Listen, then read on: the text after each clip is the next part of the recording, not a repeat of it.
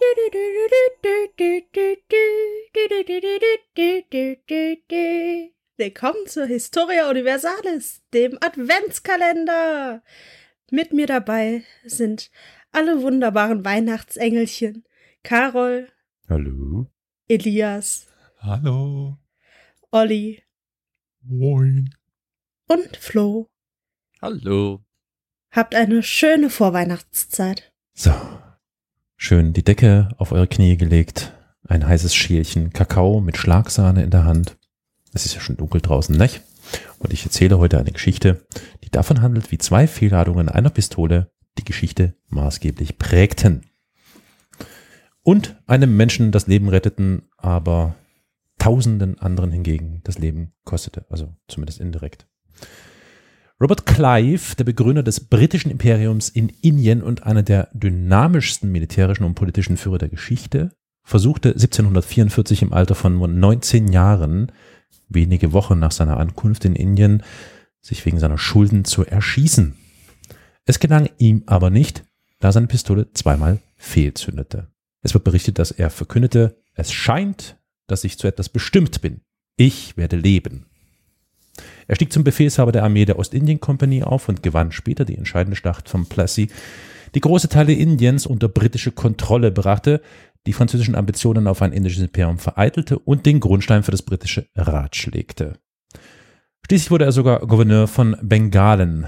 Spätestens jetzt hatte er keine Geldprobleme mehr, häufte er doch persönliches Vermögen an, das nach heutigem Wert auf 4,5 Milliarden Pfund geschätzt wird und das alles in allem in einer Karriere, die abgesehen von Unterbrechungen in England nur knapp zwölf Jahre dauerte. Mit 42 ging er in den Ruhestand, mit 49 war er tot. Ein langes Leben war ihm nicht beschert. Indien sollte Kronkolonie werden und lange durch das Empire ausgebeutet werden. Was so zwei Fehlschüsse ausmachen können, ne?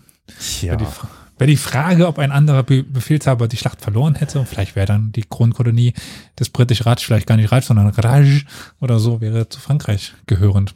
Hm. Dann würden die heute, äh, stellt euch mal, mal vor, die ganzen Inder heute mit französischem Akzent dann die, die YouTube-Videos machen würden. Ja. I spit on your curry. Ja. It is no match for my bouillabaisse. Ah nee, das ist jetzt, ah, egal. Naja. Hm. Hm. Na gut. Dann wäre Französisch vielleicht heute immer noch die Weltsprache. Wenn dann 1,3 Milliarden Inder noch Französisch sprechen würden. Was heißt, have you tried switching your PC on and off again auf Französisch? Äh, äh, äh, warte. ja, ne?